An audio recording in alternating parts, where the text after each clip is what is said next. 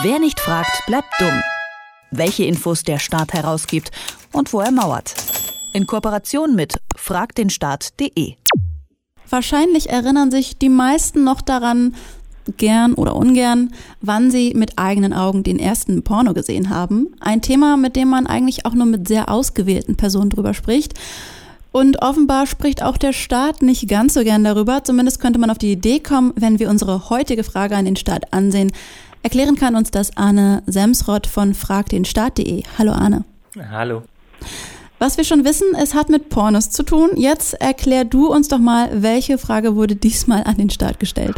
Ja, die Frage, die liegt schon äh, zwei Jahre zurück und die bezieht sich auf ein Porno mit dem Titel Karl Ludwig, der Traumtänzer Teil 2, Karl Ludwigs heiße Träume.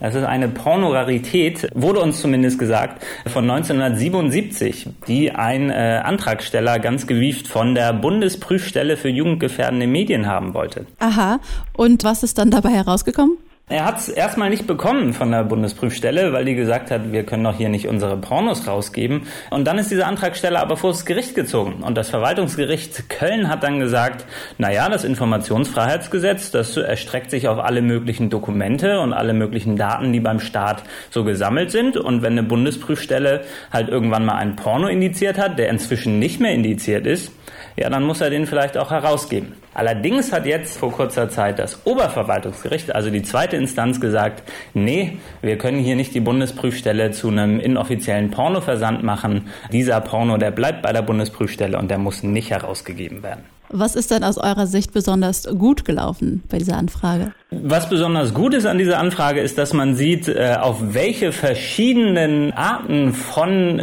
Daten äh, sich dieses Informationsfreiheitsgesetz grundsätzlich erstmal erstreckt.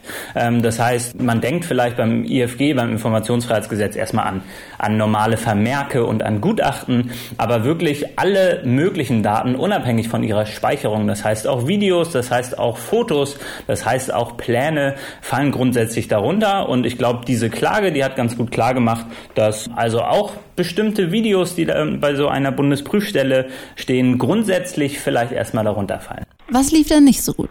Naja, es ist natürlich dann schon ein bisschen schade, dass das Oberverwaltungsgericht Münster ein bisschen zu prüde war und gesagt hat, äh, wir geben es nicht heraus. Die haben das so argumentiert, dass ähm, dieser Porno, wenn er dann herausgegeben wird, quasi die Tür zur Hölle der Bundesprüfstelle öffnen würde und dann auch ganz viele andere Videos und vielleicht auch Spiele, die dann bei der Bundesprüfstelle rumliegen, inzwischen nicht mehr indiziert sind, herausgegeben werden. Und äh, da hat dann die Bundesprüfstelle argumentiert, dass äh, unter anderem anderem vielleicht rechtsextremistische, vielleicht auch pädophil orientierte Inhalte herausgegeben werden müssen. Und das wollten sie nicht. Und letztlich hat das Oberverwaltungsgericht gesagt, okay, dann lieber gar keine von diesen Videos herausgeben. Wo lege denn deiner Meinung nach der gesamtgesellschaftliche Nutzen, wenn jetzt der Porno veröffentlicht werden müsste? Ich würde ein bisschen andersrum herangehen. Also ich würde grundsätzlich gar nicht so richtig fragen, was ist der Nutzen von einer Anfrage. Ich würde eher fragen, was ist die Gefahr, wenn etwas herausgegeben wird. Und